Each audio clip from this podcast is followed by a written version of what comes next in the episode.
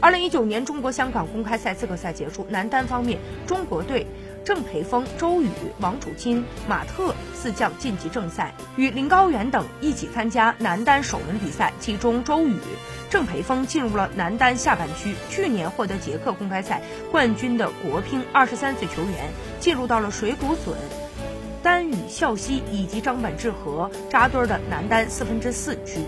赛会头号种子林高远将首轮对阵德国的沃特尔。林高远上周拿到了中国公开赛男单亚军，目前状态还算不错，正常发挥他有望晋级第二轮。梁靖昆的签运比较好，这个区强手不是很多。梁靖昆第一轮的对手是瑞典十七岁的新星莫尔加德。